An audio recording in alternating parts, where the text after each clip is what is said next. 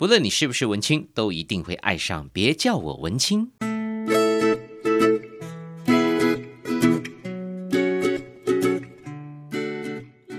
位听众朋友，大家好，欢迎收听今天的节目。别叫我文青，我是雅雅，我是安安。今天你好像特别紧张，超级，因为今天我邀请到我的明星，我的偶像，超开心的啊！没错，我们今天欢迎到那个主持界的大前辈黄子佼佼哥。Hello，两位好，我是黄子佼。佼哥呢，今天呃来的身份其实是以艺术家的身份前来，是也是因为你开了一个，就是有参加一个展览，我们才可以把你邀请来，这是一个借口，谢谢，谢谢，这是一个借口。口啊，很荣幸，很荣幸，不然我很难邀请得到你的。呃，应该说我要谢谢你们，因为通常我们在娱乐圈比较少有机会认真聊一些呃创作或是展览，嗯、所以特别感谢你们。嗯，那其实最近大家应该都有发现，很多明星都跨足到艺术界，啊，然后拥有超级斜杠人生。嗯、我有发现越来越多，甚至是焦哥的老婆，嗯，孟耿如，她也是一个非常优秀的艺术家。嗯、那我也想请问一下焦哥，当初你怎么会开启自己的艺术之路呢？呃，我其实很早以前。嗯，并没有接触艺术，我大概是在二十年前不小心逛到，嗯、然后慢慢的去看展览，嗯、后来因缘际会写专栏，呃，变成好像所谓的艺评家，也开了文创艺术类的节目。到这个阶段，我都还没有收藏艺术品。嗯，那么突然间呢，有人呃找我去参展。我才唤醒了一个创作魂，嗯，那个创作魂很早就开始了，可能是从国中、国小，我我把我自己的房间弄成黑色的，哦、然后会这么忧郁啊，对，就暗黑这样，然后我我其实自己回想起来都。觉得挺有趣的，因为平常你们看到我可能相对比较缤纷一点，对，但没想到我那么小就很喜欢黑色系。再来呢，就是呃，五专的时候有修摄影学，嗯，那我也拿了单眼相机，那个时候存钱买了，然后底片机哈，所以很贵，很麻烦，可是我好有感觉去拍照，嗯、呃，因此就展开了一系列的拍照摄影参展之路。那这一次的展览是最最特别的，因为我我我已经不只是拍照，我可能还做了一些装置。对，呃，但一路以来，包括许多公益活动，呃，也会邀请艺人创作啊，嗯、所以整个说下来就是，嗯，特别是这十年哈，呃，零零星星，不管是刻意的、主动的、被动的参展、策展或者收藏艺术品，已经成为我演艺呃工作之外很大的一块重点。嗯也算是生活的调剂吧，绝对是调剂。我常常跟人家讲，就是说，在娱乐圈永远的话题啊，都是那些嘛，嗯，对，啊、就是就是全盛时期忙的时候，可能一个月要见萧敬腾三次、四次，呃，一个月见蔡依林三次，你还要聊什么？或是你能聊什么？其实会有点疲乏。嗯、下班之后，我我我我是不是能够转换个空间？像伊朗很很多地方都是。呃，比较安静、安静、舒服的、白的，对，安，然后没有没有八卦的，没有没有那种很娱乐的、喧哗的，不用挤眉弄眼，不用去去哗众取宠，嗯，可是我却可以借此得到那个平衡感。我觉得是一种跟自己的对话的时间，对不对？对，也不一定哎，有时候其实、嗯、呃也是跟呃创作人对话，啊、虽然他不一定在，但是你会从他们的创意里面。去反思一些自己的呃想法，或是嗯一些欲望，它会有一些反射的东西，呃，甚至也会触发我下一次呃创作的动能。那那个动能不一定是艺术品，也许我会从一些艺术家的逻辑里面去想，我在娱乐界可以做点什么事情。那交哥是一种养分呢？那这样子的话，佼哥你看展的频率有多高呢？呃。假设看艺术或接触艺术或创作艺术是养分的话，你就想你吃饭一天要听吃几餐，需要大量的嘛？对，它才会成为呃影响你人生观、价值观，甚至你的美感。嗯，我跟太太呃最高纪录可能一天可以看八到十个。其实有时候看我的 FB 分享，嗯，隐约可以看出来一些些很焦虑的节奏。嗯，那么有些展览我必须讲不是外采了，我可能。咋比我就看说哦，啊嘛就紧的，意思这样可以换下一拖啊。啊，有一些呢 确实会看很久，啊，有的时候艺术家还在现场导览，会更久。嗯，所以我常跟太太说啊，最好不要碰到艺术家本人，不然会花很多的时间，我会延误我后面的行程这样。那么从北到南，呃，到到上上次去花莲也去找展览，呃，甚至当然海外也是，我很早就会去香港啊、东京啊看展览，这个频率已经。不可考了。嗯，但最高纪录真的一天可以跑跑八九十。可是这样很幸福啊，因为像我们两个其实也很喜欢看展，对。可是平常我们就是因为工作的关系比较少出去。我懂，我懂。其实这个牵涉到开车了，就是说如果你是你是坐大众交通工具比较难，那开车还牵涉到你可能要呃。停在红线、黄黄线有一些高风险的，因为有些地方真的很难停车。对，有时候有时候我我也曾经就是说停在黄线，然后闪个灯下去，火速看完马上走，就很怕车子被拖掉。就也有这种，也有这种，所以其实自己开车是稍微方便一点，比你幸运一点啊。嗯，我发现很多艺廊啊，他生在那个高档的一些，比如说。豪宅区，它正门口超级难停车的，不过它都是隐身在里面啊。对。但其实我觉得生活就是艺术的一种，像平常如果有看焦哥的粉砖就知道，他的字数都一样长。对我，我其实大概在 发文的字数五六七八年前突然间开始这个动作。那我的答案很简单，因为呃，第一个，我希望我的脸书的视觉看起来是有美感的，它是方块的。那第二个是与众不同嘛，就是这么多人都在做粉砖，事实上我很晚才开，我一五年才开粉砖，嗯，所以一开始的时候也抓不到重点，那别人已经跑得很前面了，对，我算是很很慢才做这个动作。我一直觉得说啊，我个人脸书也是公开的，我也没有隐藏啊，为什么还要开粉砖？所以挣扎很久。嗯、那么后来有一天，我在两个平台都决定同样字数，还有第三个原因是一个自我训练。嗯，因为嗯，假设你要 po 文，你本来就要做互动，对，那么何不顺便训练一下你对智慧的认识或者是替换？嗯、那么在呃，撰文的过程当中，你脑中会出现很多同义词，对，那有的时候是三个，有的时候是四个字，那么你去填补的过程里面，自然你的语汇，呃，你的话术，甚至你的你的脑筋会比较活络一点。嗯、这让我想起来以前写那个无名小站的时候，嗯、我也挑战过这样的写法，嗯嗯嗯、但是一次就要写半天，真的 要思考很久的。那时候我才很小嘛，嗯，对啊，但是很好玩啊，就是一个，就是我我比较习惯的人生观是。就是一鱼两吃啦，嗯、就是假设你一定要做，那可不可以再多附加一点什么？是在过程中就是学习精进一些东西。对对对，你反正都要发嘛，这个时间已经开了，OK 啊，啊，嗯、那就像你讲喜欢，也可以说超级爱，或是说。呃，乐在其中，其实都是一样的意思。嗯、可是，在字数的填补过程当中，你就会有一些动脑的过程。对，那这一次呢，我们其实请焦哥是要来介绍有一个展览，叫做“翻转童话情境式的体验展”，嗯、它是用《绿野仙踪》当做这个故事的主轴。大家还记得《绿野仙踪》的故事吗？我应该还记得吧？我刚刚早上也看过一遍。我一直都会把它跟那个《爱丽丝梦游仙境》搞混。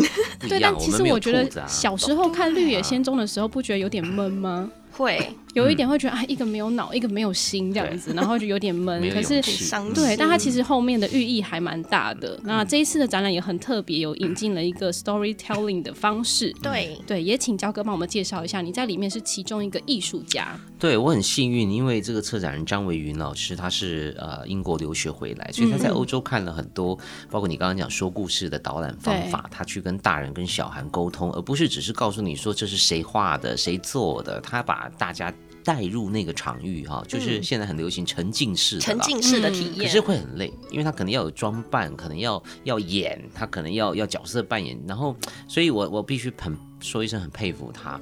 那当时他找我的时候呢，其实是有一个很奇妙的缘分，嗯，因为嗯、呃、这一两年我看到那个瑞尼奇维格的 Judy 这部传记式的电影，然后我就对这个女明星 Judy Judy 加兰很好奇。嗯然后我就大量去搜集他的黑胶唱片，才发现说，哇，他真的唱过好多歌，但是最红的还是 Over the Rainbow，对，也是他小时候演的成名作。对。那么在那个自传的电影之后，我又去看真正属于他自己的纪录片，嗯，呃，对他很好奇，他的唱法，嗯、然后他的呃英年早逝，对，嗯、他的传奇，嗯，呃，然后就接到这个邀约了，嗯、所以，所以我。我在当时就觉得好像是一种很奇妙的联动，嗯，那当然我脑中马上浮现的是是呃 Over the Rainbow，因为我后来呃还去买了蓝光的这个这个所谓的修复版的《绿野仙踪》看了一遍，哇！所以我就最后决定以彩虹这件事情做做我这次几个作品的重心。那有的人会做狮子，对，以狮子为主。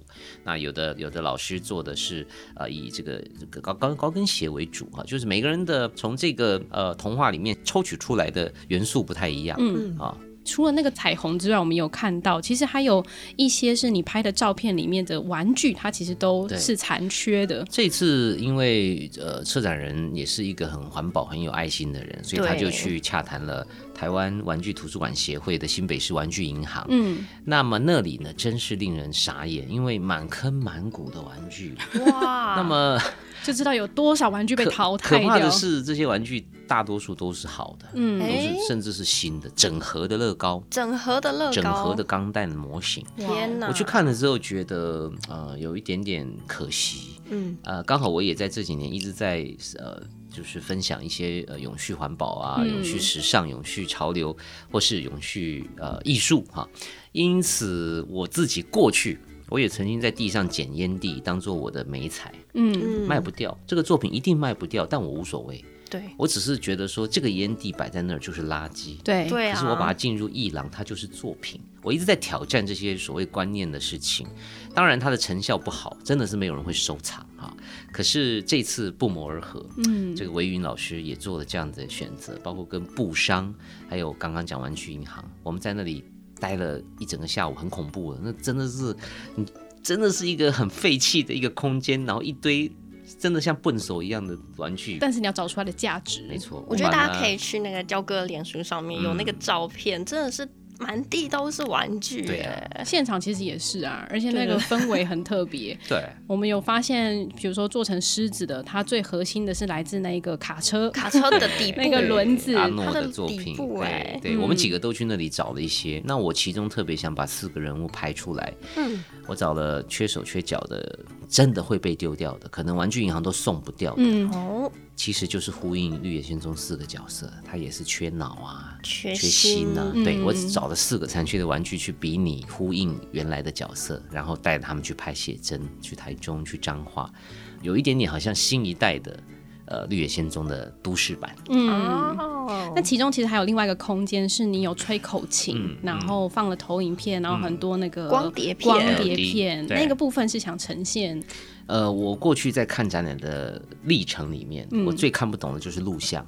录像，录像的作品呢，它其实很像就是纪录片，可它又它不一定会讲一个故事。嗯，对。比如说一个录像作品呢，它就对着呃可能呃这个基隆屿，然后就拍那座岛，海浪拍打着，三十分钟就过去了，这就是一个艺术品。有没有人收藏？有。还真奇怪，录像有人收藏。对，video 的作品，其实，在台湾啊、呃，相对来讲啊，没有国外那么的流行。可是，在艺术圈都很清楚，在外国。很多的藏家都会买录像的作品，欸、那么这种 video 的作品呢，这是我第一次尝试。一样，我把 Over the Rainbow 拿来吹奏，我去用十八天的时间去吹出一个稍微像样一点的旋律。所以当你走进房间的时候，可能是中间，可能是后面，可能还会看到有人穿帮路过开门啊、哦，这个就是很很特别的一种记录的方式，也是一种励志的过程吧。就像他们去探险找女巫，最后怎么样回不得了家的过程，能不能？成功怎么样？怎么样？那对我而言也是一个挑战。那我也希望让那个空间好玩一点，所以就去跳蚤市场找了小时候的影碟。嗯、那影碟它在反射的时候会出现 rainbow，对对，所以就是这样的一个呼应，一个空间有影片有视觉。我觉得那个房间是特别吸引人的。我觉得如果在平常你平日去看的时候，它那个展间人没这么多的时候，在那个里面真的很平静。对，嗯、没错，没错。我也希望是这样。这个展览，老实说，它当然不是什么殿堂级的，可是我必须说，每一个角落，包括你看到维云老师的那个吸墨汁的那个绳索，哈，也可能你这次去跟两个月以后去是不一样的，因为它会吸。变黑的，慢慢的啊、哦，这个小小小的梗呢，可能都是，是这样。对，那你会发现为什么你们到现在可能还不理解？因为文云老师策展人强调，他希望所有作品不要有说明牌。嗯，对，完全没有，完全没有。所以你也不知道这是谁做的，他做了什么。像 Open the Rainbow，我有一个雕塑，用反呃残缺的玩具做成立体的彩虹，嗯、让你跨越，让你 Over。嗯，可我我只有 Po 文示范在 FB，可是现场没有任何解说。嗯。他就是希望你去感受，那包括你讲那个房间，如果你感受是舒服的，也很好。那像我刚刚的提到的照片，那四张写真集，呃，一贯的，我所有的摄影作品都是不修图、不裁图、不滤镜。我当下拍的时候是什么颜色，我决定了就是这样。我当下拍的尺寸、构图。我不会再刻意说，哎，好像应该放大一下这个，不会。我很诚实的告诉你，们一张照片是什么就是什么。嗯，那我也现场也没得解释，嗯，只有在这里可以讲一下。没有解释的机会了。对，有啦，官网其实有把大家的作品都有列好，说这个艺术家展览哪些作品。对对对。可是我觉得那个展场最好玩的地方，就是你可以一直去探索。嗯，有时候在那个展场都会想要把那个消防栓的地方那个字特别遮起来，可是又碍于法规不能遮。对，他就直接把它融入在那个展览，放一个小小的那个消防车在那里，消防车，对，然后就觉得天好可爱哦。啊，那个是你你有观察到，他们一定很开心。有没有拍？好可爱。本来不是预定中的，是一样也是在玩具银行看到了这么棒的玩具。那策展人团队他们当时就觉得，哎，好像可以把它融入在会场哈。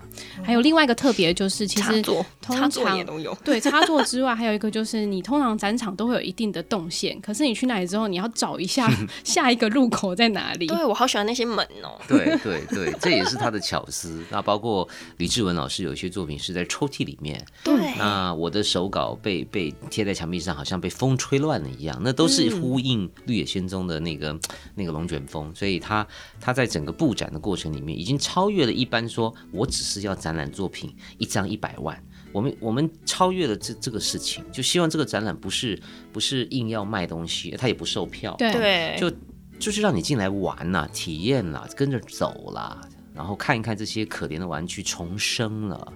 这个就是这次展览很重要的意义了。那焦哥，你们在讨论这个展览的时候，几个艺术家应该有针对《绿野仙踪》来去做核心的对功课也好，或者是那个价值去做讨论。对，你们最想阐述的意义是什么？呃，其实还是一个寻找探索的过程，就像戏里面的人物一样。嗯嗯，他们也跟我们现实世界的你我。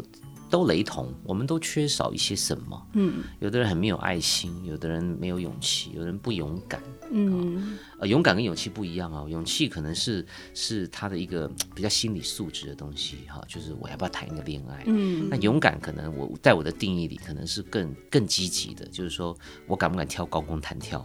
我觉得勇气跟勇敢可能一个比较动，一个比较静。哦，那我们都有可能缺少这些物件。或是态度，嗯，所以呃，整个旅程在在在那个黄色的步道的带领之下，你可以闻到稻草香，你可以闻到策展人特别去请呃香氛团队呃做的香气，对，甚至李志文老师他在所谓的导览行程里面，他夫人还特别帮我们创作了音乐，这些无感的体验呢，呃，就是我们想传达给大家，其实就是寻找的过程，是。你不一定是寻找脑或者寻找心，那是戏里面人物的设定，嗯，你可能可以寻找一些你。自己要的东西，像我看到那些玩具重新在这个展览被打光、被善待的时候，其实你都可以想呼应一下自己的人生。你是不是也希望被善待？但你有没有先善待别人？你有没有善待一些值得珍藏的东西？还是你随随时就把它丢弃？虽然你可能会跟我一样变成一个囤物癖，嗯，家里要很大，东西都舍不得丢，家里超大吧？大不大不是 重点，是堆堆满了，再大都不够用。就是说像。呃，最近还有一个展览，我有参与，是不倒翁。嗯，那不倒翁这个展览，我我做的是一个芒果，上面包的一个真正芒果会会会包覆的那个那个，我讲不出那个东西来，就网状的一个软软的包覆水果的，包水果的那个，就你买梨子买什么木瓜都有那个方状的啦。哎哎哎，丢丢丢，买酒有时候也会有。啊，我我我的仓库里面随时都有这个东西，因为我也舍不得丢，所以这次在另外一个展览也用上了。我就画了一个芒果，把它包起来。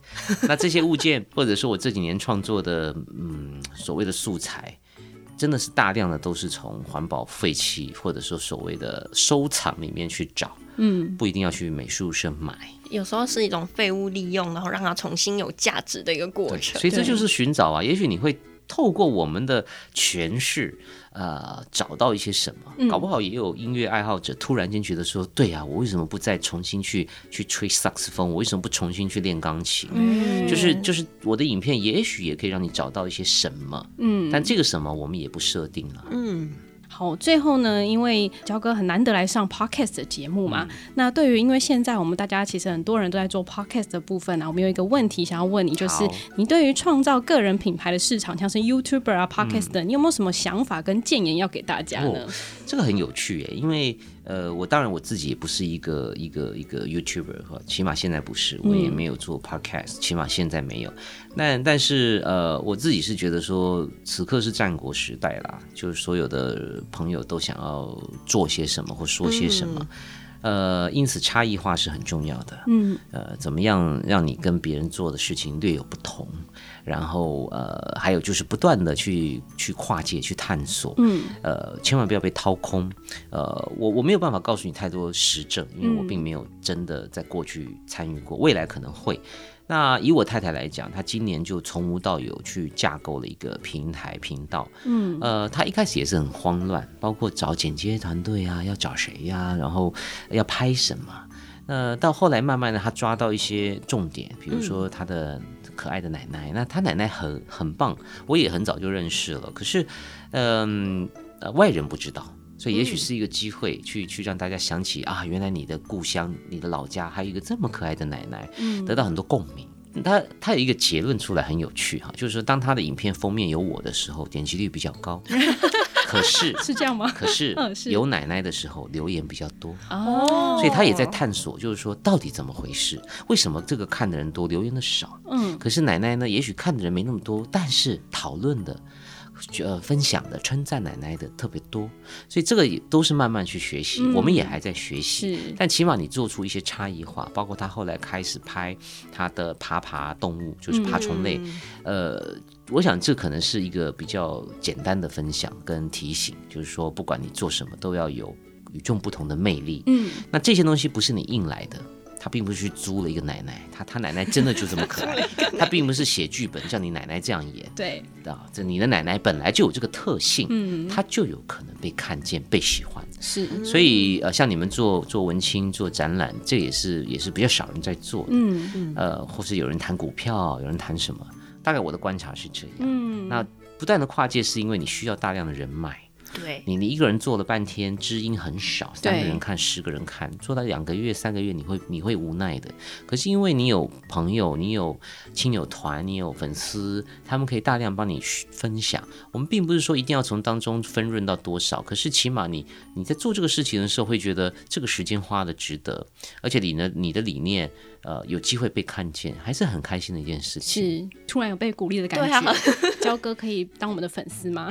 瞬间心灵充满，一定要分享。好啦，那今天非常感谢焦哥来上节目。那更重要的就是要去看这个展览。这个展览呢是在人文远雄展览馆的二馆。其实那地方很大哎，我去的时候我觉得超远，超远，对，真的超远，要坐到细科站，对，你知道吗？嗯，哦，焦哥，我们那天我们那天还不小心开到基隆去，再回来。哦，你高速公路开。错了，对，开错一条路，没有下去就哦，懂，我们就去基隆了，继续继续北上。然后呢，到了那个馆之后呢，觉得自己像来到机场，也太大间了，走在里面简直超级迷宫的，真的。然后有人说南港好像有接驳车。哦，也许大家可以查一下，它离那个南港展览馆站其实没有很远。如果你是坐那个大众运输的话，尤其假日很难停车，可以考虑一下啊。反正到一月嘛，对啊，对，总共到这个时间长达到明年的一月十号。那假日的时候还会有刚刚说的 Storyteller 的行程提供给各位。不过这个是需要一点点费用的，要预约的，对，而且还要预约哦。现在基本上已经约好约满了。对啊，那个预约预约付费这个事情也很抱歉呢，因为因为它有人力的需求，对啊，我们还是有工读生，就是整个展场不收门票，但是如果你想加入的话，要请这些人，哎，就就是成本啊。没关系，我是个人也蛮推荐平日的时候过去看，对对对，不用钱，超棒的，黑美黑美。是的，那今天非常谢谢焦哥喽，那我们节目就到这边告一段落，谢谢大家，谢谢，拜拜，拜拜，拜。嗯，今天的节目好好听哦！想要跟可爱的安安或雅雅互动聊天，或有展览活动募资的讯息提供，记得上别叫我文青粉丝专业。下一集 Coming soon。